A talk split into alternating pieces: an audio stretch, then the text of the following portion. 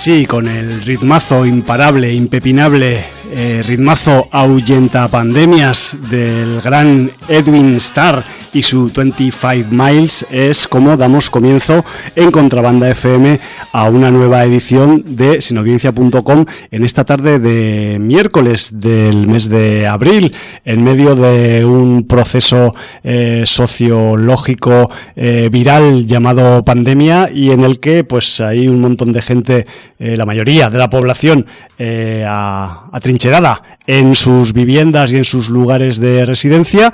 Y aquí en sinaudiencia.com nuestro, nuestro interés y nuestra intención es pues haceros pasar un ratito un poco así como más distendido sin tener que pensar en esas cosas que tenemos, esos problemas que tenemos ahí fuera.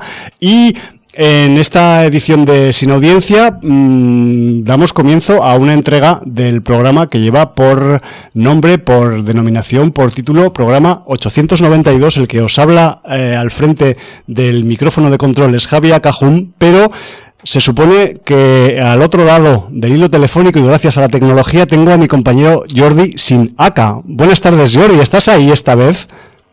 Estoy aquí esta vez. Ay, la presencia se hizo, qué bueno.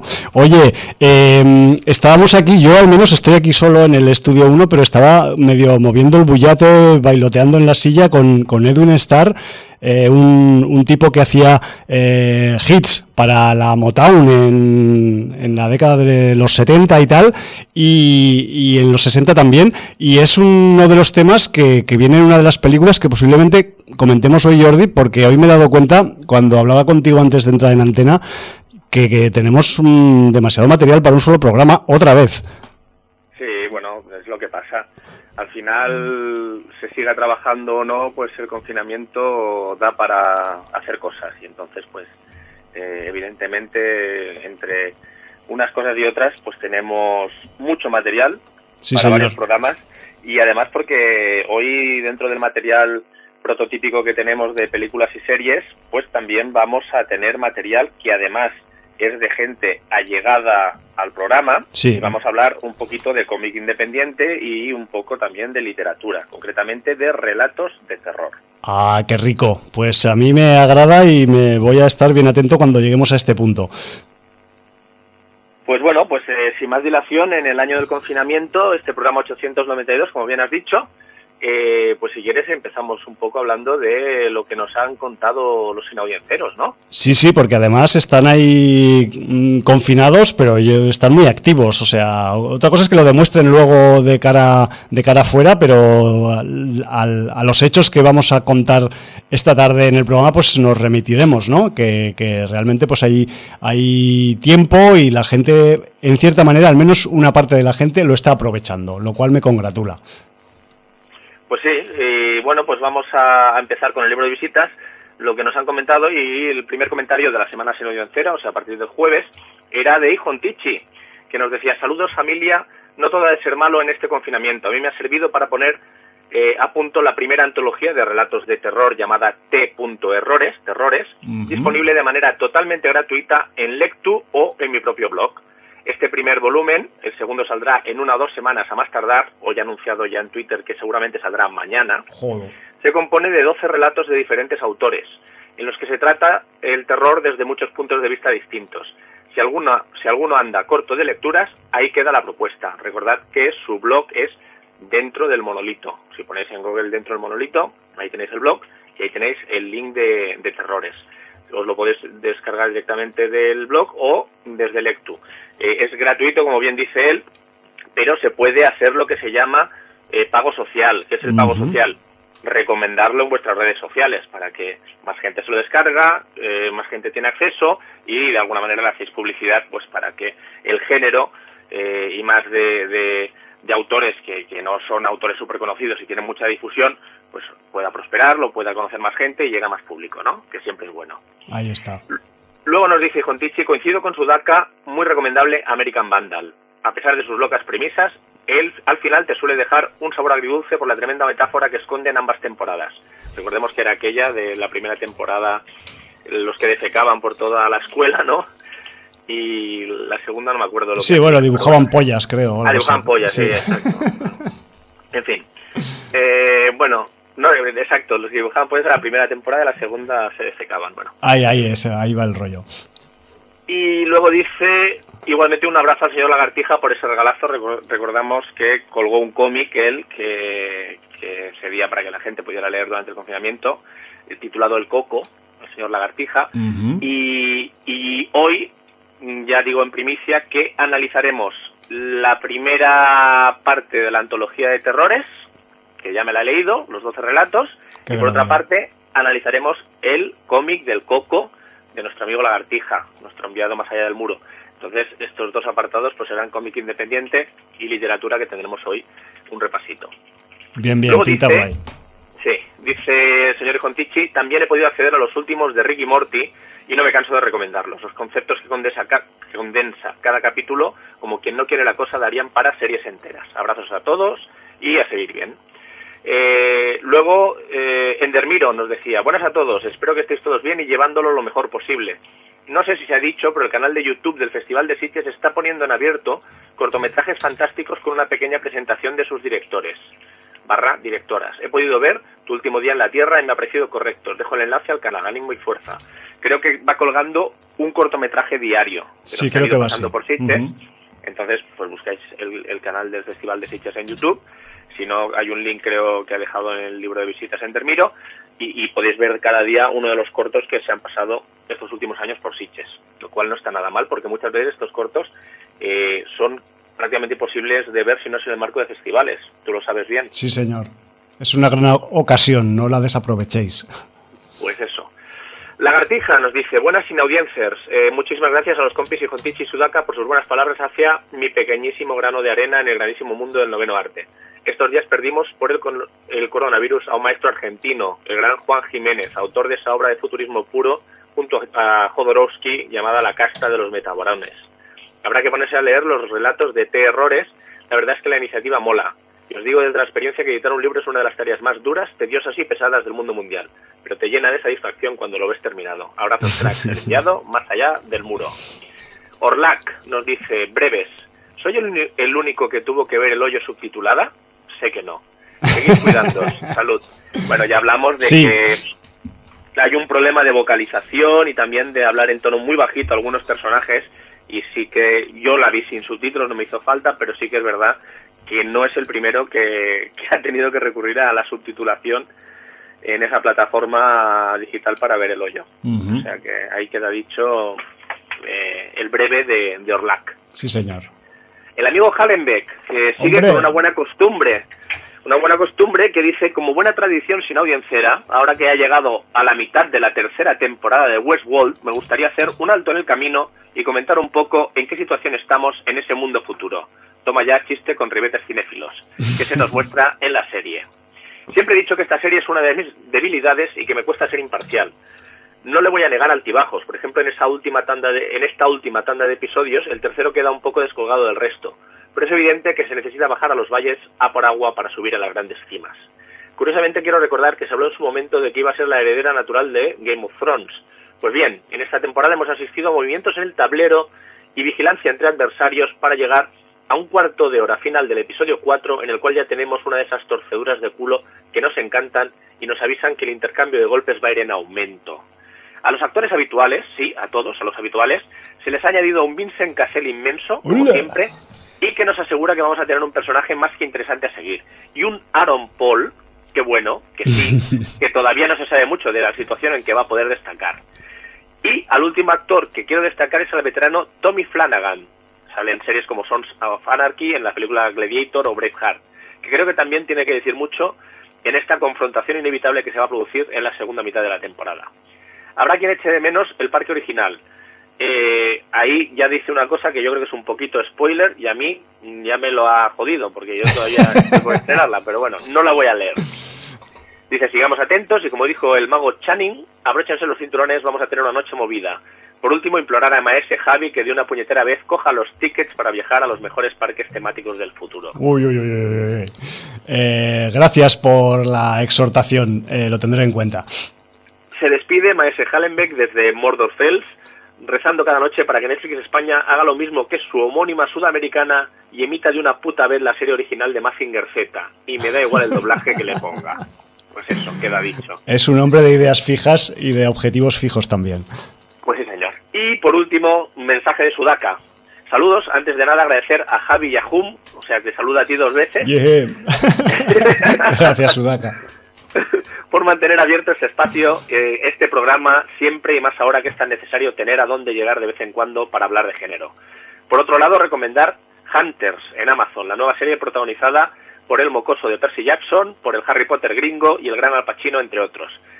Serie tan común como extraña. Lo normal de un grupo de judíos cazando nazis en los años 70, pero lo extraño, el desarrollo, que tiene momentos tan tristes y serios que piensas estar viviendo el sufrimiento de los propios campos de concentración, mucha nostalgia y mucho sufrimiento, pero cinco minutos después, lo inesperado, trama de espías, homenaje a los cómics, al Black Exploitation, a Foxy Brown, a Pam Grier, algo de Nunsploitation, Miau. o sea, y de nuevo al drama. El primer capítulo tiene 90 minutos y los demás 60, muy entretenidos todos y se pasan volando. Por favor, a los que están pendientes de series para ver en cuarentena, no olviden de la existencia de la mejor serie de mafia, Piggy Blinders, y la mejor comedia, Carp Your Enthusiasm. Son inmejorables y están subvaloradas. Pues nada, queda dicho. Joder. Y con esto, un repaso que ya veis que el libro de visitas, Vaya baño. la gente ya está escribiendo y está escribiendo mogollón y siempre recomendando cosas muy interesantes. Sí, sí, sustancia sobre todo. Mola. Y bueno, pues la verdad es que como no hay estrenos cinematográficos, porque claro, no nos podemos ir a las salas de cine a contagiarnos alegremente, Pues no. lo que han hecho las plataformas es distribuir las películas que tenían programadas estrenos en mm, modo eh, online, ¿no?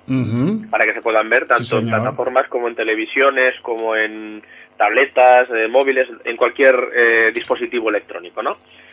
Y uno de los eh, estrenos que, que pasó por prácticamente todos los festivales el año pasado, porque me- si no recuerdo mal estuvo en Sitges, estuvo en Donosti, estuvo en Molins, Mm, Hizo Estuvo, completo, bueno, creo. hizo completo, sí, no, creo que incluso en Nocturna. Eh, estamos hablando de Vivarium. Ajá. Sí, que además, entonces, bueno- una peli que teníamos pendiente, Jordi, de comentar por Sí, aquí. claro, eh, tenemos pendiente. Tú la viste en Sitges, ¿no? No, yo la vi en Donosti. Ah, tú la viste en Donosti. Sí, pues yo la vi en Molins. hice el requiebro ahí. Muy bien. Entonces, bueno, pues es una película dirigida por Lorcan Finnegan, que creo que es su segundo Sí, largo, si no me por ahí va la cosa. Y guionizado por el propio Lorcan Finnegan, bueno, guionizado por Garren Shanley, pero en una, basado en una historia de, del propio Garrett Shanley con el director Lorcan Finnegan.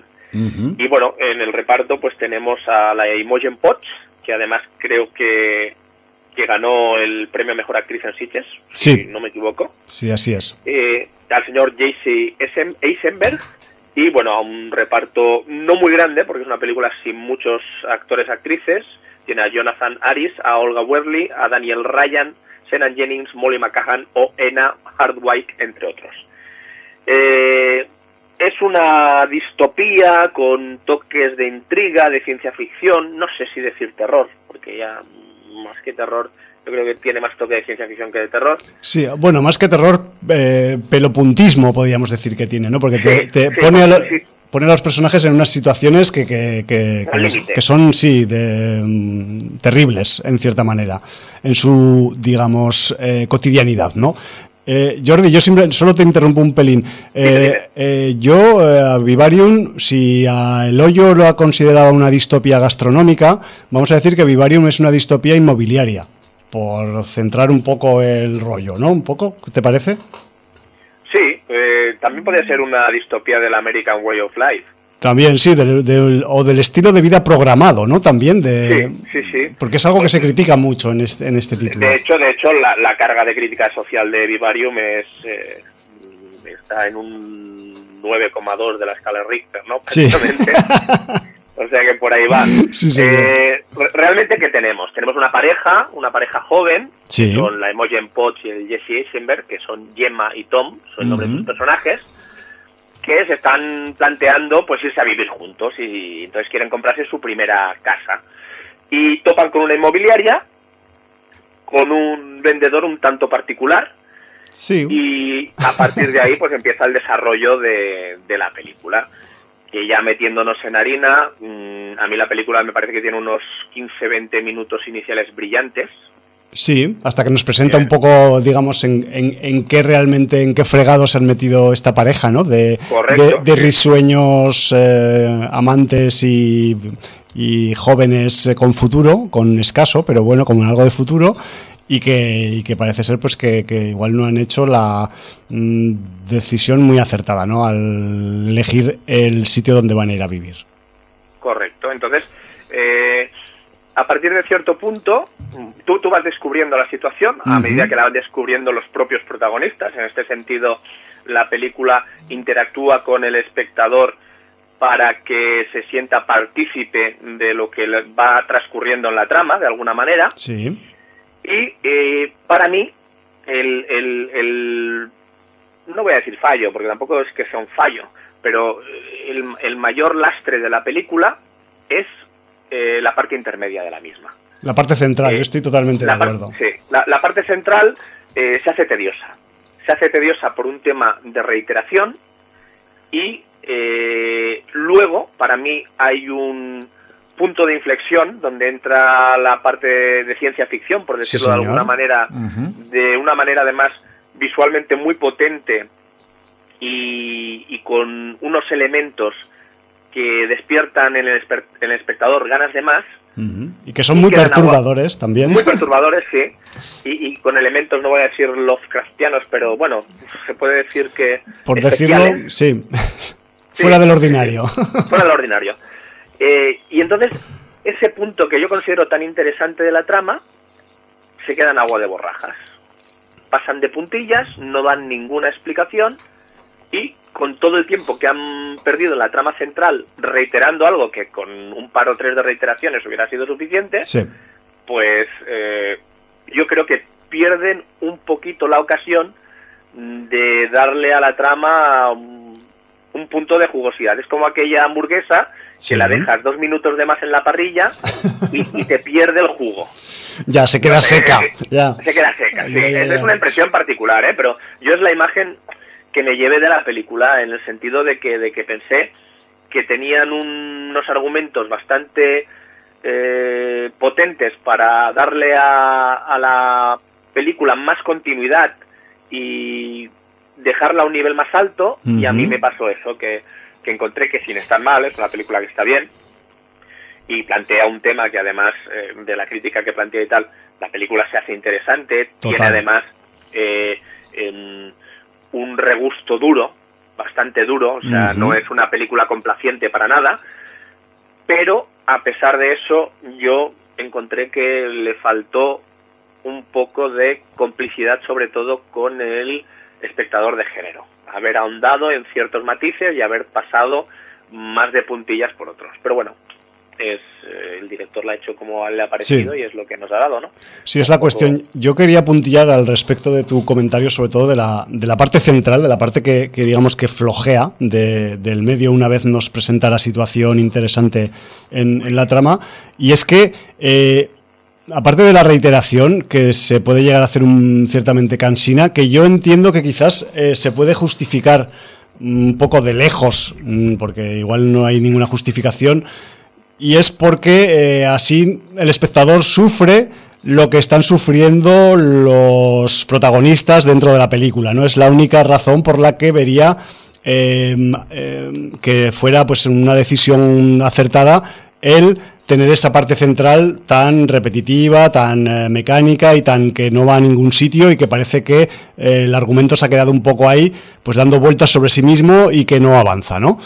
Y por otro lado, lo que dices tú del, cierto poco riesgo a la hora de entrar en el género cuando se aparece la oportunidad un poco en el más si cabe en el, en, el principio del, último tercio de, la película mm, yo no sé si, eh, que, si será debido pues a que Vivarium tampoco es que sea una película con un presupuesto muy elevado y quizás meterse en otros caminos en los que no se ha metido finalmente quizás habrían costado más pasta a nivel de producción. No lo sé, es una reflexión que hago al respecto de, de por qué Vivarium pues toca de lado según qué conceptos y luego no los desarrolla, ¿no? No sé, ¿qué te parece, es, Posible, es posible que sea un tema de presupuesto porque precisamente es eh, la parte de la película donde hay más efectos visuales, eso está claro, pero siempre hay maneras inteligentes de resolver este tipo de tramas para, mediante algún tipo de análisis, desentrañar más cosas. Pero bueno. Sí, aunque sea con diálogos. Con diálogos, con, con encontrarte elementos, como ya se encuentran algunos que expliquen más cosas, no sé. Darle un poquito de profundidad a esa parte de la trama mm, que yo considero interesante por la que pasaron de, de puntillas. Pero bueno, ya digo, es una percepción subjetiva y, y habrá gente que le, que le encante la película tal como la enfocaron. Eh, totalmente de acuerdo con lo que dices tú, que, que la reiteración es para eh, conseguir la identificación con el espectador, pero yo creo que es abusiva, es tediosa. Eh, sí, acaba siendo. Imagínate cómo estarán los, los personajes dentro de la trama si el espectador está así, o sea, imagínate. si, querían conseguir una empatía a través del tedio, yo creo que en un momento dado la consiguen. Claro, se nos, se nos mete dentro, tal cual, en el visionado. eso, es así. Por la parte actoral, pues yo creo que Imogen Potts está muy bien. Sí, genial. Eh, a mí eh, Jesse Eisenberg siempre me ha dejado frío. Yo es, es un poquito cara de acelga. No digo que esté mal, ¿eh? está correcto. Sí, cumplidor, mm, pero poco más tampoco. Sí, cumplidor y poco más. Yo creo que en la pareja con Imogen Potts, además creo que ya hicieron alguna película antes como pareja. Es posible, es posible, sí. Y, y creo que ya la balanza se, se, le va para su lado clarísimamente. Y luego destacar eh, a un joven actor llamado Senan Jennings. Si no lo hubieras resaltado tú, lo hubiera resaltado yo, porque me encanta. Esta mente colmena funciona a tope, aunque estemos distanciados. Vaya tela. pues Senan Jennings es eh, un actor joven, un niño, que aparece en la película y, realmente es eh, perturbador e inquietante. Sí, además hace el, chaval como, como actor, como, como actuante, o sea, ya, ya viendo su interpretación fuera de la película, dices, joder, vaya tela el niño, qué miedito que da y si estás dentro de la trama con él ya no te digo nada. O sea, los, la Imogen y el Jace están que, que, vamos, bueno, así, así se quedan en la película, ¿no? Un poco. Pero bueno, no vamos a decir qué, papel juega este joven actor en, la trama. Creo que es una de las sorpresas de la trama y, y realmente... Hay que descubrirlo, sí señor. Simplemente quedaros con que, con que aparece un niño que, que, que, lo peta bastante y además lo peta por un sitio que no te vas a esperar por dónde. No, la verdad es que no. Sí, y además yo al respecto del, de, este, de este personaje, del personaje que realiza el, el, este, este chaval, el, Jennings, el Jennings, decir que en, en, Donosti pues hubo una pequeña anécdota con una de las partes de su actuación, porque eh, Jennings pues eh, la verdad es que tiene bastantes minutos en pantalla, tiene bastante interacción con la pareja principal y tal, y hay un momento y esto lo voy a contar, aunque podría ser un pequeño spoiler, pero bueno, el, niño en la película pues mm, imita a un perro y lo imita de una forma muy particular. O sea, hace como una especie de buff, como, como un perro desinflado o, sin ganas o como muy mm, mecánico, podríamos decir, ¿no? Entonces, en, en la semana de Donosti el, público, ya sabéis que aquí en este certamen eh, hay a veces chascarrillos y bromas y anécdotas que pasan de una película a otra. Entonces, en las siguientes películas después de Vivarium en las que aparecía un perro, la gente empezaba a hacer el perro como hacía el niño de Vivarium. El niño de Vivarium. Entonces, claro, el que había estado en Vivarium pues escojonaba porque decía, hostia puta, que ahora te acuerdas tú del, del buff, ¿no? del niño. Y bueno, simplemente un pequeño comentario ahí que de esa interactividad espontánea que a veces pues se produce en, en, festivales como la Semana de Donosti. Ya está. Está muy bien, pues nada. Son esas bromas internas y particulares. Tal cual, sí, sí. Que contabas así dices, dices que eso que eres. No, eso hay que vivirlo allí. Y te hubieras reído igual que yo. Pero bueno, sí, una peli que se puede ver, que además pues tiene un, un análisis incisivo tanto de la vida programada en pareja y socialmente aceptada como del mundo inmobiliario en particular. Y a pesar de esas, eh, digamos, trabas que, puede tener, pues Vivarium al final acaba teniendo pues una, una conclusión de historia que no deja de ser bastante retorcidita también, vamos a decir, ¿no, Jordi? Sí, no, la gente enseguida eh, por el tema de la influencia que ha tenido Charlie Broker con su Black Mirror, pues enseguida eh, se ha creado el subgénero Black Mirror, ya sea en serie o en película, de alguna manera. Es así, o sea, para bien o para mal, eh, todos estos temas un poco que hablen de ciencia ficción o de futuro cercano con cierta distopía y tal, pues de alguna manera eh, tienen esa etiqueta, ¿no? Sí, señor. Y bueno, sí, entraría perfectamente dentro de, esa etiqueta, ¿no? Eh, Black Mirroriana, ¿no? Ahí está, sí, sí. Toma etiqueta, ya la, ya la tenemos. Sí, ya la tenemos. Muy bien. no somos nosotros los que la hemos puesto. ¿eh? No, no, no, ya me Corre por, todo, por todos lados. Solo la usamos. Sí. Bueno. Bueno, sí, lo que dices tú, recomendable, no es un peliculón, pero bueno, se, se puede ver y además dentro de lo que cabe es una película que puede dar para tema de conversación más allá De, su visionado. Entonces, ese tipo de películas siempre son de agradecer. Sí, señor. Pues eh, tenemos ya Vivarium, o sea, simplemente decir, Jordi, para acabar su comentario, que para que veáis, de a pesar del aspecto que tiene la película y que tiene, pues eso, a Imogen Potts y a Jace Eisenberg como eh, cabezas principales, o sea, no deja de ser una coproducción europea Irlanda-Dinamarca-Bélgica que visto, digamos, desde una óptica un poco alejada, pues mm, no te imaginarías quizás que, que, va, que va por ahí la producción, ¿no? Pero bueno, entiendo que han sabido jugar las cartas estéticas para que ello parezca, pues es un poco así como eh, generalista, que puede haber sido una producción internacional de cualquier otro sitio, ¿no? Lo cual también a mí me, me congratula por el aspecto de, de, producción así pues potente, que evidentemente pues tiene sus eh, ajustes presupuestarios, pero que acaba dando pues un, un resultado mínimamente potable, si no pues a todos los niveles que se hubiera podido esperar, como hemos comentado. Sí, perfecto. Además es curioso, ¿no? Porque se ha filmado mayor, mayoritariamente en Lieja y en Dublín.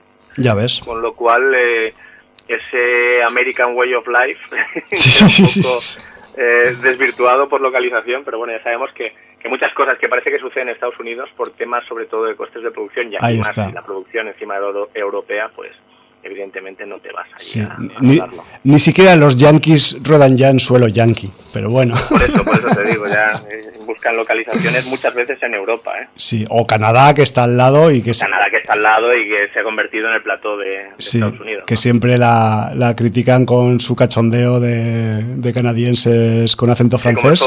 sí, señor.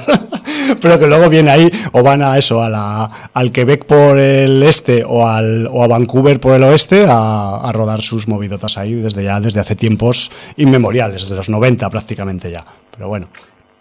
Correcto. Pues bueno, pues si te parece bien vamos a saltar al cómic independiente. Por favor, vamos a saltar al cómic independiente y luego, si me acuerdo, después de que hables de cómic independiente, mm, diré unas notas de actualidad e incluso comentaré alguna, mm, algún deceso que tiene que ver también con el mundo del cómic. Sí, no, porque además eh, ya en el libro de visitas nos lo Exacto. han enseñado.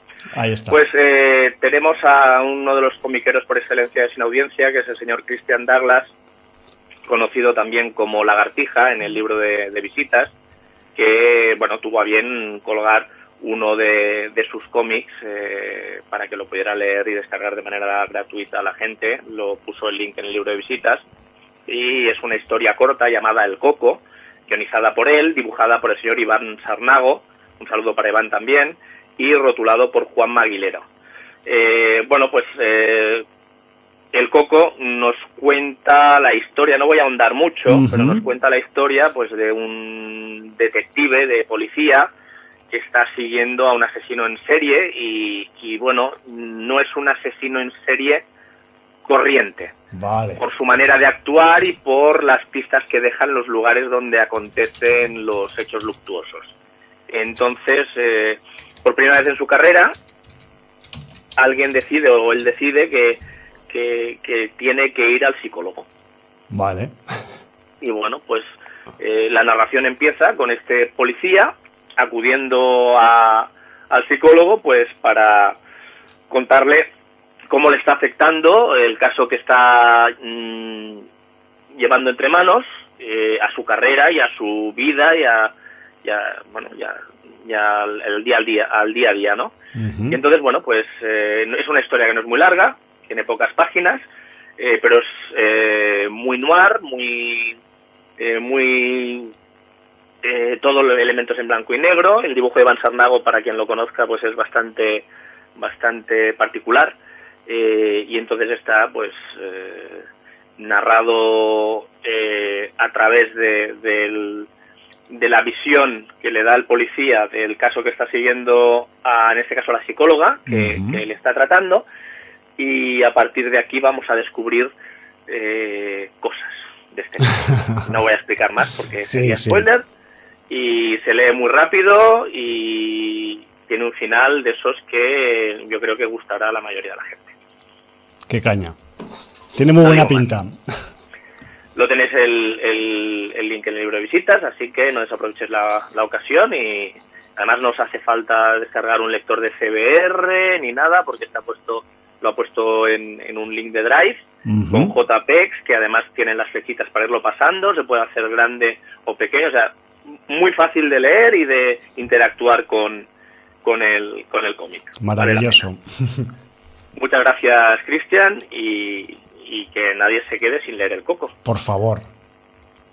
Muy bien. Eh, con esto, si quieres, pasamos a, esas noticias y, decesos. Sí, sí. Empiezo con, pues, con, Juan Jiménez al final, ¿no? Que, pues es un eh, era un dibujante ilustrador eh, argentino que que pues eh, ha hecho las delicias durante muchos años del aficionado al cómic de ciencia ficción y algo fantástico también y que pues el hombre tuvo una larga carrera en, en, parte también en, en, España y quizás pues eh, Juan Jiménez puede ser eh, siempre recordado pues por ser el coautor junto a Alejandro Jodorowsky de La casta de los metabarones, que no es otra cosa que un spin-off de la mítica saga de Linkal entre Moebius y Jodorowsky. Mm, esto quizás es, lo que le ha dado un poco más, más fama a Juan Jiménez en su currículum, pero hay que decir también que, que en el año 81 participó en, en cine también, en un segmento eh, de la película de animación Heavy Metal, que es mítica por, por ser la, una de las eh, pelis de animación, mm, podríamos decir, para adultos que, que más ha, mm, digamos, ha repercutido en el, en el medio y, y- y una de las de, la, de los pocos títulos de, de animación para adultos que hasta hace relativamente poco tiempo se podría encontrar en, en el cine. Y el, hombre, eh, también eh, Juan Jiménez, hay que decir que a finales de los 70, eh, es un dato ya biográfico, se vino a vivir a Cataluña. Entonces también Juan Jiménez vivió el, boom de las revistas mensuales aquí en Spain y a través de Tutein Editor, pues el tipo participó en muchas portadas pues de 1984, de Comics Internacional, luego también de Zona 84 y llegó a realizar también pues eh, portadas para videojuegos, Los videojuegos, videojuegos de, de 8 bits. sí, vide- videojuegos de la empresa eh, Opera Soft, que era una empresa de aquí, española, y que eh, a mediados de los 80, quizás de esto nos podría hablar mucho más el señor Hallenbeck, que, Que yo me acuerdo que seguro que sabe. Mutanzón o, o Sol Negro, que eran portadas míticas de Juan Sí, Jiménez. sí, señor, que luego el juego sería como fuera, pero la portada era... bueno, co- claro, y ya la- sabemos que el juego Sí, sí, sí. eh, apuntaba muchas más maneras de lo que tenías luego, ¿no? Ahí está, sí, Sol Negro, Mutanzón, Casanova también realizó él. Y eh, al, al hilo de su presencia o, su, o de su época, digamos, de, de actividad eh, laboral en, en España, también hay que decir que, aparte de heavy metal, eh, participó también en el diseño de producción de otra película que tiene, pues eso, una valoración mm, variada según a quien le preguntes, que es El Caballero del Dragón de Fernando Colomo. No sé si te acuerdas tú de esta película que alguna vez hemos comentado por aquí. Miguel Bosé. Exactamente, con Klaus Kinski, con, con Harvey Keitel, creo que salía también. Me refiero la, un- la un- recuerdo, pero mal, ¿eh? O sea, Sí, sí, sí, todos la recordamos mal, creo. O sea, creo que hay poca gente que la recuerde bien, no por memoria, sino por valoración, quiero decir. Correcto. Y bueno, pero eso no quita que, eh, pues eso, en, el, en esta producción a caballo entre la fantasía y la ciencia ficción, pues eh, hubiera elementos de producción interesantes y que son debidos un poco pues a la, a la mano de- del señor eh, Juan eh, Jiménez.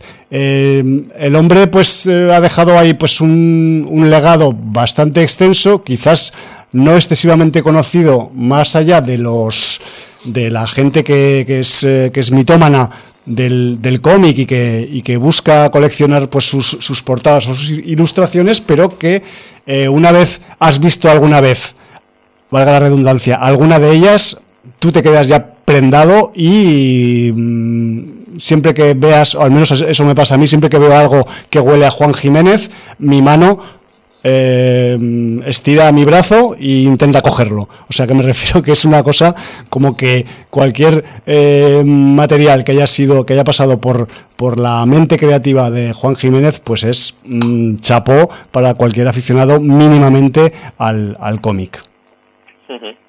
Así Pues es la cosa. eh, desgraciadamente, además ha fallecido por la mierda esta del COVID-19. Sí, por una, por una complicación de otra enfermedad que tenía y bueno, pues ya sabemos que, este, que los virus a veces actúan eh, para apuntalar lo que hacen otras enfermedades también. Correcto.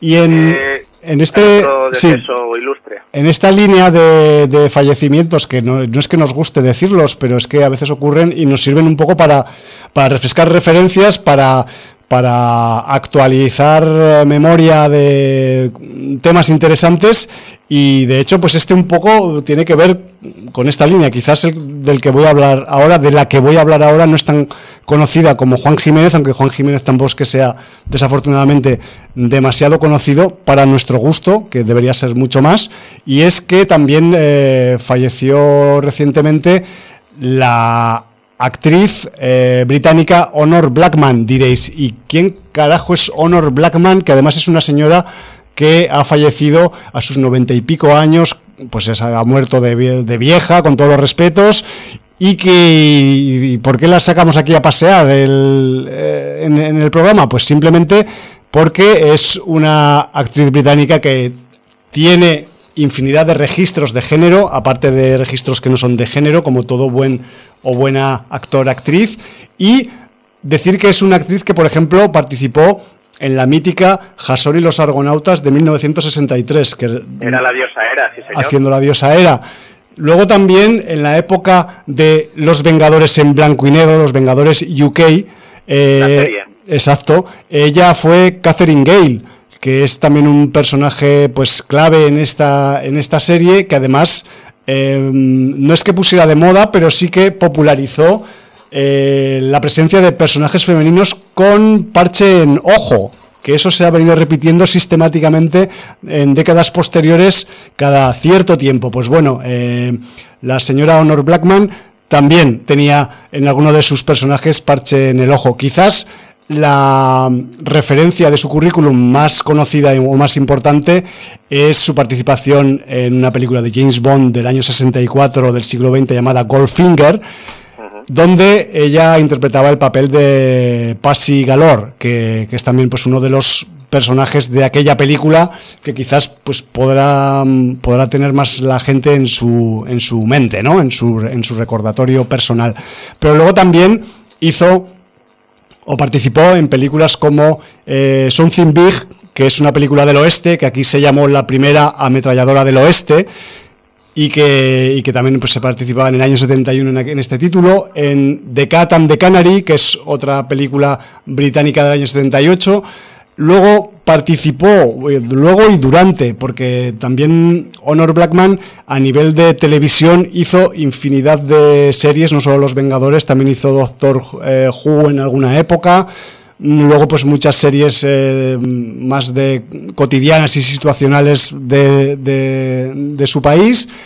Y yo, mm, digamos que me he dado cuenta de quién era Honor Blackman, más allá de todo esto que os, que os acabo de contar, más que nada porque la vi y no lo recordaba en una película de hace unos años muy festivalera del año 2012, que también está comentada en, en Sin Audiencia en su momento, que es una peli llamada Cognis versus Zombies, que es una película en la que pues eh, un grupo de mm, personas de la tercera edad, ya bastante entrados en, en años, tienen que enfrentarse pues a, un, a una epidemia de zombies en una ciudad británica, lo cual también pues con toda la limitación de una persona entrada en años, pues... Eh, es un, es un tema quizás un poco eh, tremebundo, ¿no? Di que también ya quien no conozca Cognis versus Zombies, la película tiene una orientación de comedia, de, comedia negra, entonces pues ahí quizás puede entenderse un poco más la, idea para desarrollarse. Esto es un poco lo que quería contar de, Honor Blackman, es una de esas muchas actrices que ha hecho cosas importantes y que quizás ahora, pues eh, con su fallecimiento, pues no sé si mucha gente se acuerda de ella o no, así que aquí dejamos un poco el, este pequeño comentario también, pues para que quede de recordatorio, ¿no? Valga la redundancia. Pues sí. Eh, si te parece bien, antes de meternos con cosas que pasan en Corea, o que pasaron en Corea hace mucho Hostia, sí, la historia de Corea es mortal. En nuestra realidad o en otra, no sabemos si pasó realmente o no. Yo diría que pasó realmente esto. Sí, mm, yo habría que revisar los pergaminos de la época para... Sí, pero es historia que, que ocultaron. Sí, no, eso está claro. Eh, yo quiero hablar un poco ahora de esta antología, esta primera parte de la antología Terrores que nos ha traído nuestro amigo y Jontichi, sí, señor, José Luis Pascual, porque hoy estamos descubriendo nombres de audiencia. Normalmente no decimos los nombres propios, pero bueno, como están detrás de proyectos, pues hay que decir su nombre. Sí, señor. Entonces, José Luis Pascual, que es conocido como el Jontichi en el de Visitas y en otros eh, sitios donde aparece, que lleva el blog de Dentro del Monolito y que tiene muchas inquietudes, entre ellas estas inquietudes literarias, y que ya lleva tiempo con el tema de, de fomentar la, la escritura de, de, género. Entonces, pues se ha liado la manta en la cabeza y ha sacado esta primera parte de la antología con 12 relatos.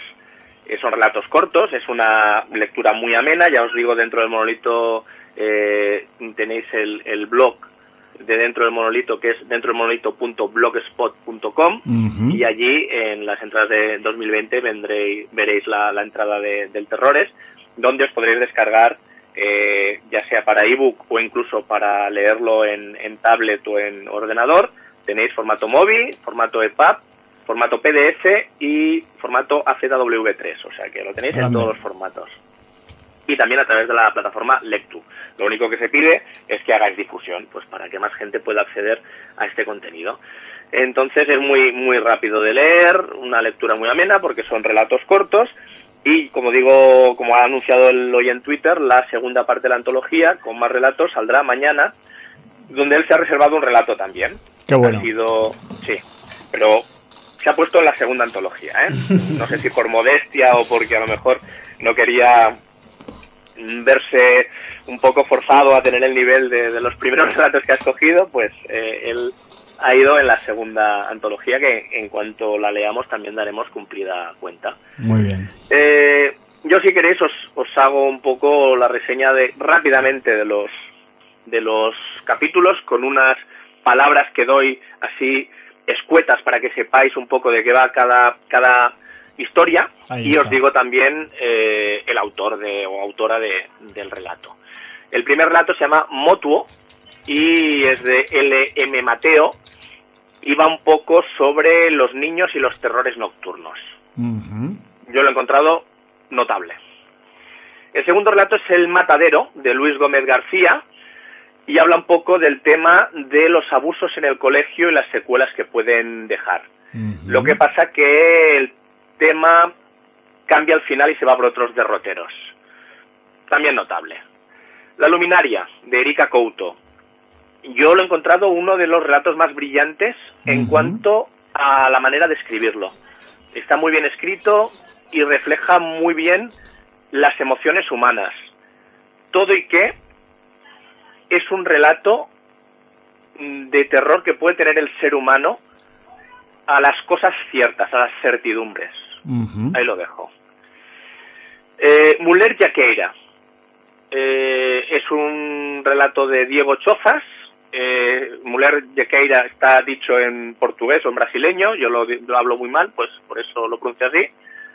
Y para mí me ha parecido la historia más floja en una tribu brasileña, encuentran el caso de esta mujer eh, jaqueira, que quien sepa portugués o brasileño sabrá lo que significa. ya. Ahí lo dejo. A mí me ha parecido el relato más flojito de toda la recopilación de relatos, ¿eh? pero ya digo, a, gustos. Luego tenemos Ariel, de Noemí Abad Jiménez. Eh, es un relato que yo no sé si encaja mucho dentro de este terrores, aunque, aunque tenga algún elemento de que las criaturas que salen en este relato puedan padecer terror eh, por el trato que sufren, es un retrato más de fantasía. Vale. A mí no me ha acabado de decir mucho. No, no, no he entrado en el mundo de fantasía que dibuja el relato. Pero el relato es, es correcto. La cura, de Carlton Brull. Este relato está muy emparentado con Sin Audiencia, no voy a decir nada. Vaya, no voy a decir de qué va. Eh, y yo es uno de los relatos que más me ha gustado por afinidad al tema. Vale. Colección de Katie Cool. Eh, bueno, pues es un relato que a mí me ha retrotraído de alguna manera a una película que nos impactó bastante hace un par de años. No voy a decir más relato que está bien. Al otro lado, eh, bueno, es un relato de Alejandro Masadelo y eh, no me ha acabado de convencer la resolución que le da al relato. De alguna manera, yo no sé si es que me lo vi venir demasiado pronto. Pero el relato está bien y, y, de alguna manera a mí me ha recordado, lo que pasa esto puede ser un, un atisbo de spoiler. Cuidado. Me ha recordado, habla del mundo de los espejos, esto se ve nada más empezar el relato. Y yo me he acordado de cuando éramos pequeños, no sé si a ti también te lo decían, entre esas leyendas urbanas que nos hablábamos, decían que si tú a las 12 de la noche ibas con un par de velas delante del espejo y te mirabas justo a las 12 de la noche, a ser posible oyendo unas campanadas, veías cómo sería tu entierro. No sé si esto lo habías oído alguna vez. A mí me, leyendas urbanas. me sonaban historias de leyendas urbanas con espejos y velas, pero no sé si era para tu entierro, sino o para ver a alguien muerto, si decías su nombre o yo qué sé. Supongo que según la localización, cada historia iría por un Podría variar, sí, sí, sí, pero había, había. De alguna manera a mí este relato me ha retrotraído. Entonces, el relato está bien, pero a mí me ha pasado que he visto venir al final demasiado pronto. Entonces, pues de alguna manera mm, eh, es como cuando eh, tienes la gaseosa que te has olvidado taparla y se le da el gas, ¿no? Entonces me ha pasado eso, pero quiero decirlo, a lo mejor ha sido un problema mío, ¿vale? Vale. Eh, no va a pasar nada. Este relato es, de Laura Mar. Sí. Siempre voy diciendo primero el título y no, no es que no, no vaya a pasar nada, es el título del noveno relato. No va a pasar nada, de Laura Mars. bueno, yo creo que hay un tema recurrente en esta primera parte de la antología, que es que de los relatos, de los 12 relatos, tres o cuatro, de alguna manera tratan el tema de un personaje que puede cambiar de nombre, pero que tenemos todos de alguna manera presente en nuestros terrores. No voy a decir cuál es, pero este es un poquito también la trama del relato de no va a pasar nada. Eh, habla un poco pues de los miedos que, tenemos, miedos muchas veces que nos llegan de la infancia y que de alguna manera te traumatizan y no llegas a superarlos, ¿no? El décimo relato, El propietario, de B. Sam. Y, y bueno, pues este, este es un relato curioso, curioso, pero que también eh, el desenlace no parece emparentarse muy bien con la trama. Eh, bueno, importante destacar que ¿dónde llevamos las cosas que se tienen que reciclar? Es para mm. despistar, porque ya te digo. la trama tiene poco que ver con el desarrollo. Vale, vale. Eh, el onceavo relato, curiosamente, se llama Nueve, en números romanos. Ahí está. Es de Carlos Picasso y es otro de los relatos que más me han gustado. Junto a La Luminaria, eh, este relato Nueve habla de un pintor singular que es valorado porque sus cuadros a un pequeño número de personas les permiten ver más allá de la obra. Pero esas personas que ven más allá de la obra no pueden resistir el deseo irrefrenable de ver más allá de la obra, pero de alguna manera quedan traumatizados por lo que están viendo. Ya. Eh, tiene muchos matices y, y abre muchas puertas. Y yo creo que este es uno de los relatos que se podía explotar en novela y profundizar. Ya ves. Y de alguna manera, salvando las distancias, a mí me emparentó un poco con esa lectura que ya recomendé en Sin Audiencia hace un tiempo, de Doom Aquí, de, Stephen King. Sí, señor. Y entonces a mí es uno de los relatos que más me han gustado de, la compilación. Y eh, para terminar, el doceavo relato, En el filo de los 17, de MJ Ceruti, eh, me parece un relato que está muy bien. Eh, no sé si el autor es chileno, bueno, no, ahora no quiero decir una cosa por otra, pero es un relato que riete de las historias del Cronen. ¿Tú te acuerdas de las historias del Cronen? Sí, sí, sí. Pues riete de las historias del Cronen con unos chavales adolescentes eh, que viven la vida al límite, dentro de su límite, en su pobreza y y traspasando lo que ellos mismos dicen la línea del demonio, de convertirse en demonio. Ah, bueno, bueno. Y a pesar de ser un relato corto, va creciendo lo suficiente para irte llevando a un crescendo que acaba de una manera pues bastante brutal. Mm, también me ha gustado bastante, lo encuentro notable. O sea que si te destacando cuatro de los doce, yo cogería Motuo, La Luminaria, nueve y en el filo de los 17. muy bien. un poco este es mi resumen de, esta primera antología de errores de, del señor José Luis Pascual y Jontichi y dentro del monolito. Esperando ya pues que mañana salga la segunda y también la, la consumiremos con, con, con avidez. Felicitar a, a José Luis porque yo creo que, que ha hecho un trabajo pues que no sé si será agradecido, ¿no? Yo creo que sí, que mucha gente se lo agradecerá. Ojalá. Pero se ha de sentir más que satisfecho de, haber contribuido al, género de esta manera. Yo creo que hacen falta muchos más de estos proyectos y en nuestra medida, pues intentaremos darles la difusión que podamos, ¿no? Sí, además entiendo, yo que no le he metido mano todavía, eh, relatos cortitos que igual pues para un momento que tienes un impasse en tu vida, ¿no? Estás ahí, no sé, Correcto, te puedes, esperando que baje la peli. tirón Y entonces, eh, o uno del tirón, cualquier momento muerto, como son historias muy cortas, eh, te puedes leer y te lo acabas en un pispás y, y no interrumpir la lectura tampoco te va a, hacer perder el hilo de nada. Entonces, claro. oye, eso es un formato que es súper agradecido. Muy bien, pues lo intentaremos poner en práctica siempre que se pueda.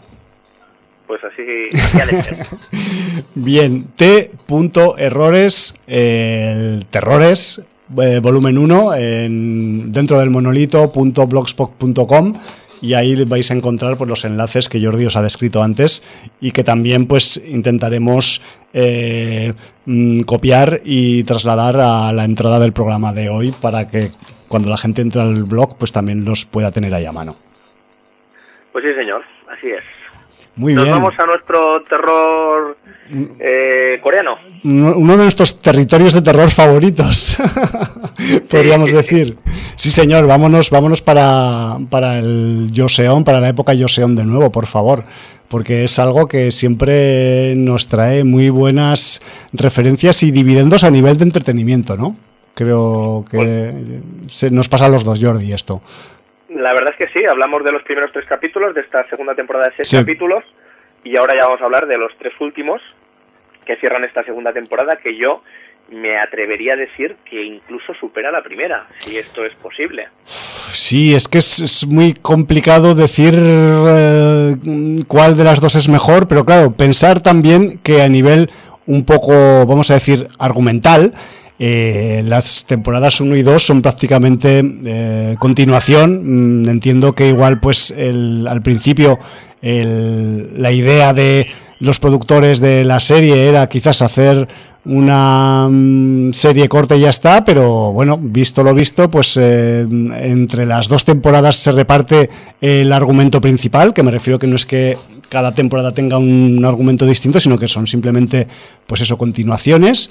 Y, que en la segunda parte de esta segunda temporada que, tenemos, pues tenemos, pues que no sé por dónde empezar, Jordi, porque tenemos tantas revelaciones que es que a mí, mm, o sea, me dan ganas de hacer spoilers, pero no quiero hacerlos. Eh, es que realmente esta segunda temporada es trepidante, no paran de pasar cosas. Eh, lo que decíamos es el juego de tronos a la coreana, porque aparte de, del tema de, de que hay unos zombies que están tocando los huevos a la población, pues eh, tenemos una lucha por el poder encarnizada, eh, con gente cambiando de bando continuamente, con sorpresas de cuando dices este nos tiene que durar hasta el final, pues te lo pues quitan en medio del capítulo 3, al otro en el 4, o sea, realmente un poco se han marcado un Martin potente, ¿no? Sí, sí, han estado un poco haciendo limpieza de, reparto también en, el, en, en esta segunda temporada y además con, con, alto con alto grado de, impacto, ¿no? Me refiero que mm, no sé si al estilo Game of Thrones eh, total, pero, pero un poco en esa línea y dentro de la coralidad que tiene también en parte Kingdom, pues la verdad es que en los capítulos, eh, vamos a decir, 2, 3, 4 y 5, pues la verdad es que hay, hay una buena limpieza ahí, ¿no? Y, y algunos personajes que venían incluso pues de la la mayoría de ellos de la primera temporada pues han, han, acabado un poco sucumbiendo a la vorágine de este, de este entramado de eh, lucha por el poder y lucha por la supervivencia en paralelo, ¿no? que es un poco la, la, la clave del, de, este, de este argumento de la serie coreana Kingdom. Yo, yo además creo que en esta segunda temporada, supongo por el éxito de distribución de la primera, eh, que con la distribución de Netflix, pues a pesar de ser una serie coreana, llegó a todos los hogares del mundo. Sí. Y yo creo que en la segunda temporada han contado incluso con más presupuesto, porque a nivel de, de eh, producción, de extras, de efectos, de luchas, o sea, ha mejorado incluso la serie. O sea, las escenas de acción son Las escenas de acción, las escenas de los capítulos 5 y 6, eh, sobre todo escenas nocturnas, eh, pues que no quiero decir mucha cosa para tampoco desentramar, ¿no? pero, pero es que me parecen algunas coreografías brillantes. No sé, o sea, yo lo he disfrutado muchísimo. Sí, muy disfrutable, muy, muy incluso de que, a ver, yo entiendo que, yo soy devoto de, de, Kingdom, ¿no? Pero es que hay algunas escenas se te cae la puta baba, que dices, ole, ole, y tres veces, ole, que esto es un, una miniserie de televisión y que está dándole un enfoque, pues, original a una epidemia de zombies, en un contexto eh, inaudito, históricamente inaudito, y que quizás esto pues se acabará contagiando, espero, en, en, otras, en otras producciones y en otros países, y ya creo que vete tú a saber que vamos a empezar, pues después de Kingdom, a ver series de zombies o películas de zombies ambientadas en momentos históricos que quizás no es el momento actual o, reciente, ¿sabes? Se, podría dar muchísimo juego. Claro, y de hecho, pues, eh, pues el manual de supervivencia zombie del Mass Brooks y, y sus apéndices históricos, pues están ahí y eso no deja de ser una fuente de ideas apócrifas o contrastadas, pero, pero que ahí están. Y se puede sacar mucho jugo a este tema, ¿eh? De hecho, esto, es, esto es una demostración de ello ya están tardando hacer una película de zombies de una incursión vikinga en algún poblado zombie infectado y, y ese enfrentamiento entre vikingos y zombies. Y los, y los vikingos teniendo que defender su vida por, por el botín, ¿no? Ahí, un poco como hacen siempre, como han hecho siempre, ¿no? También. Y luego los vikingos convertidos en zombies también. Ya, ya, ya. bueno, ahí, surcando los mares ahí. Bueno, di que también, a veces yo no sé qué pasa, pero los muchos zombies, muchos tipos de zombies en muchas series o películas tienen problemas con el agua. Señor. Es, una, es como algo recurrente, ¿verdad, Jordi? Sí, sí, sí. Además se ha explotado desde en Game of Thrones, sin ir más lejos. Sí, por ejemplo. A, bueno, en el propio Kingdom también eh, tienen un problema con el agua, como, bueno, sí, sí, sí, realmente. Eh, no son muy duchos en el agua. si no me equivoco, no, no, no, porque mueran, porque si no recuerdo mal, en una de las de aquellas en Nueva York bajo el terror de los zombies, tienes una escena de zombie submarino. Sí, sí, sí, hay, hay algunas producciones en las que hablan de, Incluso eso se ha explotado, porque claro, el zombie se hunde y no tiene por qué morir o desactivarse. Pues no. Eh, cosa que no vamos a decir si pasa en, Kingdom o no, porque sería un spoiler. Sí. Pero eh, en, en, otras películas o series, el zombie, como no necesita respirar, simplemente, pues si se mete dentro del agua, pues se va al fondo y camina por el fondo. Sigue su camino, ¿no? Eh, seguramente se descompondrá más rápido, lo único, o se lo comerán los peces, si no los puede cazar, ¿no? Pero aparte o, de eso... O dependiendo de lo fría que esté el agua, igual hasta se conserva bien, en vez de pudrirse. También, Pero bueno, eh, depende del estado de, descomposición. En cualquier caso, Jordi, eh, sí que es verdad que Kingdom, y volvemos un poco después de haber estado, dado este, este rodeo por, por fuera de Kingdom, que la, argumentación que tiene la epidemia, el brote que hay en la serie, eh, cuando ya hemos visto los seis capítulos y vemos en por qué ha ocurrido y cómo ha ocurrido y cuáles, cuáles han sido sus condicionantes, es también para decir chapó, ¿no? Porque tenemos ahí unas, mm, digamos, unos detalles eh, argumentales que son pues muy originales, que tienen que ver con con, eh, el entorno natural, vamos a decir, eh, que no tiene nada que ver con una, con una, mm, vamos a decir, poniendo un ejemplo romeresco, pues de, con una central nuclear que irradia un cementerio, que no tiene nada que ver con eso, que me refiero que es una, un proceso eh, argumental mucho más, pues sí, sí, mm, vamos a llamar pues de cotidiano natural o de, o de incluso que podría estar presente en otros lugares del mundo, ¿no? Y, joder, pues que, que, que me parece súper original, ¿no? A este nivel. Sí, pero ves que un proceso natural que hace un efecto, como en manos de los gobernantes toman una decisión política para ir a una guerra que tiene unas consecuencias que, que, que, que eran impensables.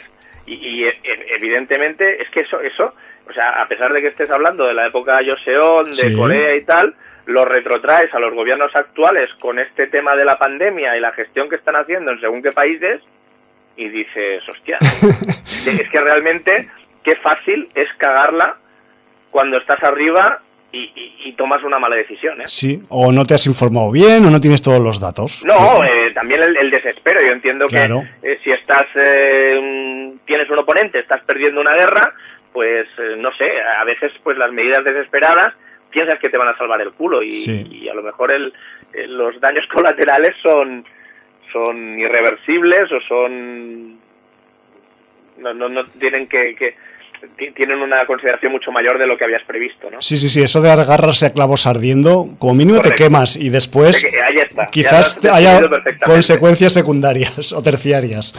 Es la cosa. Aunque no desvelemos nada del final, podemos decir que el final queda muy abierto para una tercera temporada. Sí, pero mm, quizás deberíamos hacer una salvedad sobre el final o no, no la vamos a hacer.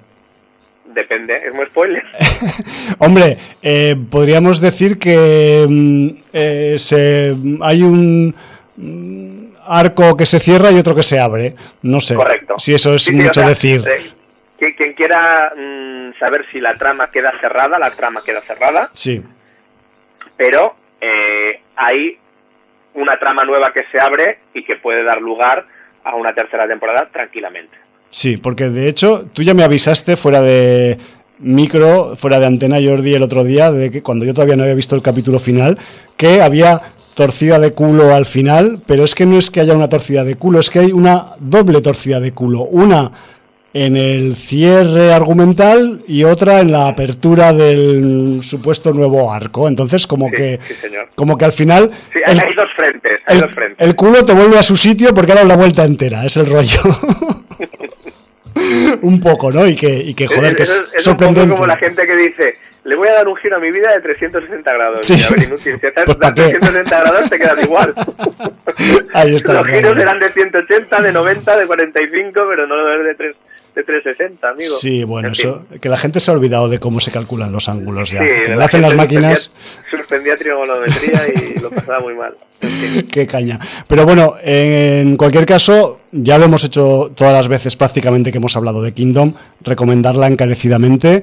Eh, quizás, seguramente tendremos más Kingdom visto mm, el resultado también de esta segunda temporada y también visto cómo queda la cuestión argumentalmente, sobre todo en esa en esos minutos finales del capítulo 6, vamos a decir, esos minutos finales del capítulo 6, eh, o sea, no vamos a decir nada porque son posiblemente el germen de, de algo que vaya más para adelante, pero bueno, ya lo veremos a ver porque ¿Cómo eso está por ver. ¿Cómo me gusta la palabra germen aplicada a Kingdom? Pues sí, la verdad es que mm, al final es lo que tiene estar en el punto de mira de la, vamos a decir, de la biología, de la evolución, de la involución, no sé, tío, cómo Vaya llamarlo. En cualquier caso, eh, resaltar eh, esas escenas brutales de acción, trepidantes, eh, las peleas, los ataques, rollo jugador de rugby placador de los infectados que hay en esta serie, que, que es, que es chapó, que con, con esa rabia, con esa con, con, con- con ese salero que tienen los zombies de, de- de Kingdom, ¿no? Que, que van, que van al degüello, que, que les da igual tener que atravesar una pared si tienen un trozo de carne al otro lado para poder morder. Y que, y que aparte está todo pues condimentado con un diseño de producción impecable. Te quieres comprar los trajes de los guerreros y de los eh, mandatarios de Corea, incluso de alguna señora también molan los trajes, o sea, incluso aunque, aunque no te vistas de señora, porque hay que decir, Jordi, que la reina es una tía chunga, como muchas veces ocurre en la ficción, en las películas que, y series que hay un juego de tronos, pero es que la reina de Kingdom, sobre todo en la parte final de esta temporada, o sea, el traje que luce, tío, te lo juro que es también de... Yo me lo compro también. Si hay figura de la reina, yo me la compro, tío. Y mira que no soy de figuras, ¿eh? Yo te digo una cosa, ¿eh? Es la Cersei coreana, ¿eh? Bueno, pues eh, Hasta las va por ahí, va por ahí el rollo un poco. El paralelismo yo creo que es bastante evidente. Es la Cersei coreana. Sí, señor. Bueno, pues oye, que, que lo recomendamos, que le ponemos el sello, lo que haga falta, le firmamos encima todos los requisitos eh, administrativos que hagan falta para que eh, la sin audiencia le hinque el diente a esta serie, si es que no lo ha hecho ya. Y que sí, que las que estáis viendo son geniales, Altered Carbon, Westworld, no sé qué, patatín, patatán, pero esta también, joder. Pues sí, señor. ¿Te parece? Hombre, ponemos nuestro sello de sin audiencia, no sé si sirve para algo, pero al menos... Bueno, a nosotros nos Ahí, sirve. ahí queda. A nosotros nos sirve, exactamente. Ahí está, el salvoconducto. Pues nos vamos de hoteles, ¿no? Ya que no podemos ir en la realidad. Jordi, yo es que estoy frito ya con esto de la pandemia, el encierro, el no sé qué, la histeria, que me contagio si toco el pomo y no le limpio con alcohol, que no sé qué, que me, que, me miran mal en el súper y igual me puedo contagiar. Y claro, lo peor de todo esto es pues que mm, perdemos movilidad, ¿no? O sea, la gente está corriendo por su pasillo o en su patio, si tiene patio, o para ejercitar un poco la musculatura. Y yo no te digo nada a nivel de ocio. Menos mal que, tenemos películas y series, que si no, yo creo que ya habría, pues eso, incendios por todas las ciudades. Pero bueno, esa es mi lectura particular aparte. La cuestión es que, y este comentario viene a colación de que, ya que no nos podemos mover de casa, pues vamos a irnos de fin de, digamos, de forma figurada o virtual, ¿no? Y nos vamos por ahí, pues de hoteles, como te dirías algún fin de escapada con tu pareja o con tus colegas, pues, pues yo lo que he hecho este fin de un poco ha sido eso, irme de hoteles, así un poco para probar pues eh, procedencias variadas. Y uno de los sitios donde he estado de forma, eh, vamos a decir, eh, de ficción, figurada, es en un hotel que se llama El Royal. Y diréis, ¿el Hostal Royal Manzanares? Pues no, ese no, ese está un poco más en Madrid. El que en el, Hotel Royal al que me refiero yo es un hotel eh, que se sitúa en la frontera entre el estado de California y el estado de Nevada. Y diréis, pero el Jume se ha vuelto loco, ¿de qué está hablando ahora? Que nos está dando una guía aquí de hoteles. No, estoy hablando de una película muy maja de 2018 que se llama Bad Times at the El Royal. Malos tiempos para el Royal. El Royal es el hotel que es un poco el marco donde ocurre la trama de esta película, que, huelga decir, es la segunda película que el señor Drew Goddard dirige después de su debut en 2011 con la cabaña Cabin in the Wood, la cabaña en el bosque, llamada aquí, y que, eh, pues ya sabéis que Drew Goddard escribe y produce más que dirige, y por eso pasan, pues eso, siete años entre una peli y otra. Es la pura razón, ¿no? Si no me equivoco, el creador de la serie de Daredevil. Entre otras, sí. señor Drew Goddard, Ahí está. Y además, pues eso, eh, guiones para otras películas, de otros directores, produciendo también. Me refiero que es un tío en plan, eso, tentacular, un tío con rollo pulpo, y de vez en cuando, pues le gusta también dirigir sus, sus cositas. Quien haya visto eh, La cabaña en el bosque ya sabrá que el estilo y las formas de Drew Goddard en la dirección no son, vamos a decir, estándares, que el tipo pues eh, tiene sus peculiaridades, ¿no? Y lo, los lo voy a contar un poquito por, por encima con este con este comentario. Eh, decir le gusta torcer culos, eh. Le gusta torcer culos, le gusta eh, mezclar ingredientes, sorprender con registros inesperados, en fin, que me refiero que a ese nivel pues es un tío que, ojalá dirigiera más, visto lo visto, ¿no? Porque La cabaña en el bosque se ha convertido casi en una película mítica, y mira que han pasado ya años ya, que digo yo, joder, pero si la vi el otro día, pues no es de 2011. Y quizás con, con Bad Times at the Royal no ha habido el mismo, digamos, movimiento o repercusión que tuvo su primera peli, y yo por eso, aparte de que la tenía pendiente de hace dos años ya, y de que pues por aquí no lo habíamos comentado con no sé si había surgido con algún invitado o invitada en algún comentario en algún programa pasado pero no le habíamos dedicado unos minutillos no entonces como que dije venga va Aprovecha la pandemia vete de hotel te vas ahí a la costa oeste de los Yankees y vemos que, es lo que hizo Drew Goddard en el 2018 y realmente pues lo que tenemos en Bad Times at the Royal es una peli en clave eh, puro, neo-noir, neo-noir contemporáneo, súper interesante y que además demuestra que con ese neo-noir eh, las doctrinas que nos enseñó en su momento nuestro papá, y hablo el papá de todas, Alfred Hitchcock, siguen vigentes más que nunca. Os voy a contar un poco de qué va, ¿vale? Eh, la trama de Bad Times at the Royal se centra a finales de los años 60 en un desértico hotel de carretera con esta peculiaridad geográfica que os he contado antes, justo está el hotel está justo en la línea que divide los estados de California y Nevada y de hecho, pues parte de los bungalows están en California y parte de los bungalows están en Nevada, además de que el edificio principal, porque este hotel es una mezcla de motel y hotel, pues también está dividido en su hall principal por la línea divisoria entre los dos estados. Es una peculiaridad, un capricho geográfico de esos que ocurren a veces, ¿no? Y aquí pues ocurre. Y además, pues, eh, y entrando un poco en harina, eh, en este mm, poco, digamos, frecuentado hotel de carretera, al comienzo de la peli, pues recibe las visitas, además casi simultáneas, de diferentes y variopintos clientes. Vamos a decir que eh, cada uno de estos clientes que nos enseña la película al principio de la trama tiene sus motivaciones particulares para pasar una noche en, el, en este hotel, pero claro, lo que igual no tienen muy claro los eh, clientes o nuevos inquilinos de las habitaciones de este hotel es que este hotel esconde algunos secretos y además algunos de ellos son un pelín escabrosos. Y aquí es cuando el JUM pone los tres puntos suspensivos en la sinopsis y se calla, ¿vale? Em, os voy a decir, diréis, ¿por qué cuentas tan poco? Pues porque prefiero que veáis la película si es que no la habéis visto ya, porque es de las que mola descubrir desde el minuto uno. Y de hecho, advierto, la película tiene un prólogo que me he saltado en la sinopsis y que mm, no voy a contar porque daría muchas pistas de otras cosas que mola mejor no saber tampoco.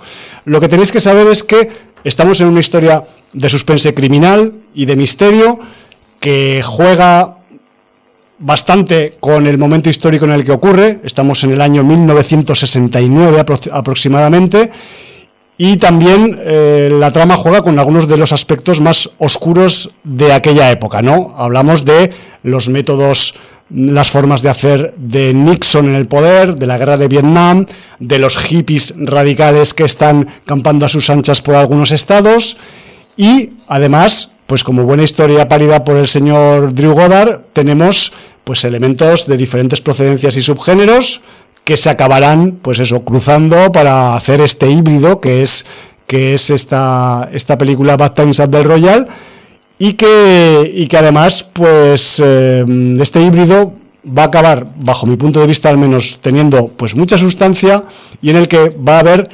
elementos como espionaje, golpes audaces, pasados turbulentos, violencia explícita, música deliciosa, porque también hay música, bastante música en esta, en esta película del Hotel Royal y además unos personajes muy bien definidos con unas características muy particulares y que además son muy convincentes. Eh, os voy a explicar un poco de esos personajes y del reparto, porque el reparto de Bad Times at the Royal, la verdad es que se las trae. ¿eh? Y empezamos por por el impacto de ver de nuevo en acción a un veteranísimo como Jeff Bridges. Jeff Bridges está un poco a la cabeza del reparto. Es, a pesar de, la presencia de Jeff Bridges o de alguno de los otros nombres, una peli muy coral. Me refiero que Jeff Bridges tiene sus oportunidades, tiene sus momentos, pero eh, la trama y los, eh, digamos, tentáculos argumentales se reparten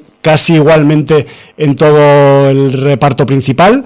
Y, joder, pues que el señor Bridges nos brinda en esta película algunos speeches realmente notables, la verdad. Luego también tenemos, eh, siguiendo a Jeff Bridges, a una señora llamada Cynthia Erivo, que hablamos casualmente de ella la semana pasada por la película Harriet, y que aquí eh, pues vuelve a tener un personaje que canta dentro de la trama. No sé qué tiene Cintia Erivo, pues que canta bien, carajo, y ya está.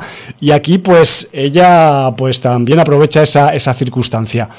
Luego también tenemos en, en, esta película a Dakota Johnson, que si te digo la verdad, Jordi, es en este papel que hace ella aquí, que no voy a decir exactamente de qué hace, porque sería dar pistas, la he visto súper más centrada que otras veces que he visto interpretaciones suyas. Yo es que tampoco sea muy fanático de Dakota, pero aquí me ha parecido que, al menos mm, vestía bien y se integraba dentro de la coralidad que tiene esta, esta, esta película. Luego también tenemos a John Hamm, que está muy resolutivo y que tiene todos los papeles son sorprendentes, pero el de John Hamm también pues eh, tiene casi pues un poco más de sorpresa que los demás.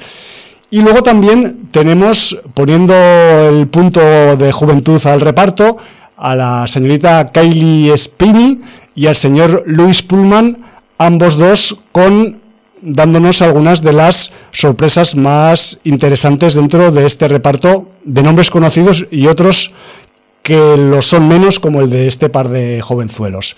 Y luego, que ya casi se me olvidaba, y no es que lo quisiera dejar para el final, sino porque quizás pues es, es el hombre que ya que ya lo conoce todo el mundo aquí y que es un tal Chris Hemsworth, que entre película de Bengatas y película de Bengatas, pues el tipo como es colega de Drew Goddard desde la, desde la cabaña del bosque, pues mm, hizo un parón entre, entre sus producciones Marvel y apareció aquí también mm, dando, digamos, una, mm, un apoyo a la resolución de la trama. Chris Hemsworth aparece, vamos a decir, en el tercio final de, la película. Y, joder, pues que, que aunque es un tipo muy conocido, aquí lo que va a ocurrir es que quizás pues lo vamos a ver en un registro poco habitual en él, vamos a decir. Eh, por em, redondear un poco el, comentario, Jordi, decir que eh, pues eh, Bad Times at the Royal a mí me parece que ha pasado injustamente inadvertida por todos los sitios. Supongo que en su momento cuando se estrenó, pues estaría en el cine su par de semanas y tal. Y de hecho creo que no sé si llegó a estar aquel año en Sitges como película sorpresa de los últimos días del festival, si no recuerdo mal. Quizás falle mi memoria, ¿eh? pero yo tengo ese, recuerdo. Pero la cuestión es que, independientemente de, su presentación por allá, pues mm, yo no había tenido retroalimentación de ningún tipo mm, o no me había llegado de este título, ¿no? Y luego resulta pues que quizás la película se mueve en unos parámetros mucho más clásicos que la cabaña en el bosque, pero vamos a decir que la metodología que le aplica Drew Goddard a, esta historia, pues sigue siendo igual de original e igual de sorprendente que, lo era en su momento en la cabaña en el bosque. O al menos eso es lo que me ha parecido a mí. Eh, yo, sobre todo, lo que he visto es que mucha gente es conocida la, admiración de Godard por Tarantino, también por los hermanos Cohen, y entonces ha habido mucha gente que dice que aunque también tiene algunas pinceladas de los Cohen, la influencia que se deja notar muchísimo en estos malos tiempos en el Royal es sobre todo de los odiosos ocho de Tarantino, sobre todo en el tema de la presentación de los personajes, eh, cómo se llegan a un sitio concreto en el que cada uno tiene su historia y sus motivaciones y dicen que de alguna manera se emparenta mucho a los Odiosos 8. ¿Tú los Odiosos 8 la llegaste a ver? Eh, pues mm, voy a tener que confesar que la tengo pendiente todavía.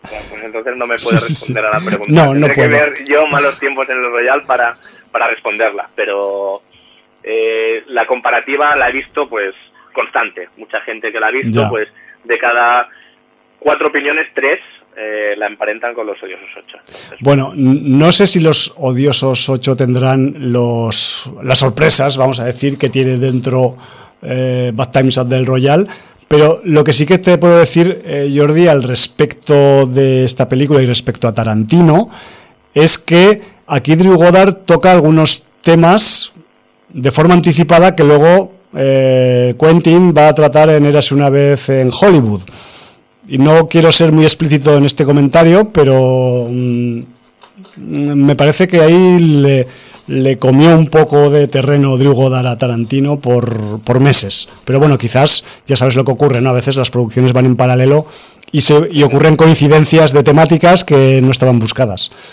Pues mira, has dicho tú que tienes pendiente Los Odiosos 8, pues yo tengo pendiente una vez en Hollywood, o sea que... Mira tú, cada, cada uno saldamos cuentas por nuestro lado, ¿no? Con el, con el Quentin. Y, y luego eh, ha, habido también alguna crítica hacia la duración de la película. ¿Se te ha hecho larga esas dos horas y veinte minutos? Yo es que cuando estoy metido en un sitio con una trama tensa y una situación interesante, a mí no me pesa. O sea, igual que he reconocido antes que Vivarium, pues me pesó en su momento esa parte central que hemos hablado antes. Además, es una película que era un poquito más de hora y media. Sí, exacto. Pues aquí yo entiendo que es una peli larga y que se toman su tiempo para desarrollarla, pero luego como lo que te muestran, para mi criterio, pues es original, es interesante, te deja a veces un poco también, pues eso, eh, culitorcido en cierta manera y tal, pues no sé, a mí no me importa que en algún momento pues igual podrían haber recortado alguna canción, alguna escena intermedia, pero como al final eso, te acaban mostrando algo que tiene chicha, pues chico, yo qué sé, yo no, yo la vi no, la vi el sábado por la noche, así en plan juerga nocturna, ya que no podemos salir. y, me lo pasé pipa en el, en el Hotel Royal, la verdad. O sea, fue una visita fructífera para, para mi gusto. Bueno, pues perfecto. No sé si quieres añadir alguna cosita más. No, simplemente pues que, que, la gente no le tenga miedo, que no, le, que no la compare con tantas cosas y que simplemente pues le... Si no la habéis encado el diente, pues que también es una un ejercicio interesante, original y además con, registros inesperados a nivel actoral, que eso también está guay porque a veces dices, hostia, mm, este pringao que hace aquí porque vende aspiradoras, vale, vale, me callo. Estaba por algo y, y no era eso. Cosas así por el estilo, me refiero que no quiero tirarme a mí mismo de la lengua porque es una Mm, de esas películas que cuanto menos sabes, y yo os he dado demasiada información ya, pues eh, te, impacta mucho más. Así que simplemente la recomiendo y, no doy más pistas. Perfecto. ¿Vale? Pues me parece, me parece que has dicho lo justo y suficiente. muy bien. A partir de ahí, quien quiera mm, descubrir más cosas, pues tendrá que verla. Ahí está, sí, y bueno, y valorar si tenéis eso, esas opiniones, pues podéis eh, pasar por el libro de visitas, contarnos si la visteis en su momento, si la retomáis ahora, yo qué sé. A mí es que, si te digo la verdad, Jordi, es mm, pues eh, Drew Goddard le, le tenemos un cierto cariño por su trabajo y joder, pues es que mm, ya a mí al menos ya me vale pues no haberla visto en su momento, ¿no? Pero bueno, ya hablamos de que las vorágines diarias que tenemos cuando no hay pandemia, pues mm, nos llevan a, a, estrangular nuestro tiempo libre y eso en parte pues se traduce en que acabes viendo películas guapas dos años después, ¿no? Que, que, para eso pues también a veces hacemos estas recuperaciones o, estos, o estas reválidas de, títulos aquí en, Sin Audiencia. Perfecto, pues bueno, estamos ya un poco fuera de tiempo. Estamos al límite ya del bien y del mal. ¿Tú, ¿Tú recuerdas, Jordi, si alguna vez ya con la pandemia empezada hemos recomendado, por si acaso hay alguien que no lo ha escuchado todavía, que la gente se escuche o que revise nuestro famoso y mítico programa 500 de Sin Audiencia? Hostia, no, no, desde la pandemia no lo, alguna vez hemos hablado de ese programa, sí, pero no lo hemos recomendado. bueno, pues lo recomendamos ahora porque a mí se me ha ocurrido, usted digo, pero hostia, hicimos el 500, vale, estamos por el 892, que es el de hoy. claro, lo hicimos en septiembre de 2012. Y estábamos siendo, en cierta manera, anticipacionistas. Hombre, pues sí. En cierta manera, o sea, no vamos a decir estrictamente, pero de una forma, mm, no sé, eh, tangencial o paralela al momento actual. Y bueno, también yo quería un poco hacer este refresco memorístico porque entiendo que igual pues toda la sin audiencia no nos lleva escuchando desde hace tantos programas algunos sí y algunas sí, que lo sé, que estáis ahí desde el minuto uno prácticamente. Y joder, pues que para, para esta parte de la sin audiencia que quizás pues no cató aquel programa 500, yo he comprobado esta tarde en mi casa que el link estaba vivo, que el reproductor funcionaba y que lo podéis escuchar tranquilamente sin problema si tenéis algo de tiempo libre en este momento actual en el que todo el mundo está, pues eso, ahí exprimiendo sus momentos de ocio para, para sacarle un poco más de partido al confinamiento, ¿no? Sí, además vas a encontrar en ese programa 500, vas a encontrar eh, arqueología de sin audiencia, con historia viva y personas importantes en la historia del programa. O sea que Ahí está. Eh, muy recomendado y muy recomendable. O sea que eh, vosotros mismos. Ahí tenéis el 500 y le podéis dar un refresco que yo creo que de alguna manera está emparentado, entroncado con esto que estamos viendo ahora. En cierta manera, yo me he escuchado los primeros cinco minutos para comprobar que andaba bien Y porque tenía que seguir escribiendo del Motel Royal, que si no... Si no te lo hubiera- engancha, engancha. Mira que esto es un poco rollo eh, como autofelación, ¿no? Porque yo soy Sí, bueno. partícipe de la cuestión, pero me estaba, me estaba gustando, tío. Me estaba metiendo en harina ahí y digo, joder, qué cabrones, como... Sí, además, si no recuerdo mal, 2012 solo hacíamos todavía una hora de programa. o sea Sí, que sí, el programa tiene, creo que es una hora y seis minutos, una cosa así. Me o refiero que... Suspiro. Eh, sí, comparado con este- va- os va a alegrar el confinamiento. Ya te digo, Es- bueno, o, es- o os va a condenar eh, finalmente, pero... Eh, bueno, a ver, es, es radio muy artesana, hecho Sí. con mucho cariño y pocos medios, Ahí y está espero que lo entendáis. Y bueno, fue una performance, o sea, es un programa performance. Es un programa especial, o sea, a veces hacemos programas especiales, unas veces más especiales pero- que otras. Exacto, pero programas performance ha habido pocos, ¿eh? o sea que este, Bueno. en ese sentido es muy especial. Ya, ya, ya, es un, es un rara avis, es un, es un ejemplar único en su especie, quiero recordar. 500. Bueno, pues igual el 1000 también tenemos que hacer algo habrá que hacer, sí, habrá que hacerle algún hermano o hermana para que no se sienta solo Pues en sí, el futuro, yo qué sé, vete tú a saber lo que se nos ocurre. Bueno, Pues bueno. nos tenemos que eh, marchar, Jordi. Nos tenemos que marchar, nos vamos Estoy- a quedar con otra película de hoteles para la semana que viene. Sí, vamos sí. a ver si la semana que viene podemos hacer un doble Blumhouse, no sé si será posible, Bueno, lo intentaremos. intentaremos. Y, y más cositas, no tampoco vamos a desvelar. Sí, señor. Y pues como hemos empezado con música de Bad Times at the El Royal, con Edwin Starr, que, que tenía ritmazo ahí, eh, también aprovecho para decir que mm, Bad Times at the El Royal tiene una banda sonora de Michael Giacchino bastante interesante a nivel de score, pero que luego las canciones que salen eh, en momentos puntuales, cuando ponen la jukebox en el hotel o cualquier otro momento así, pues que sepáis que está cargada de hits y de temas guapísimos de finales de los 60 y que nos marchamos con uno de esos también. Eh, concretamente nos vamos con The American Breed y con un tema que se llama Bend Me, Shape Me. Y con esto ya creo que tenemos que dar nuestro aviso, grito de guerra, de despedida habitual, Jordi. Pues sí, Valar con Finis.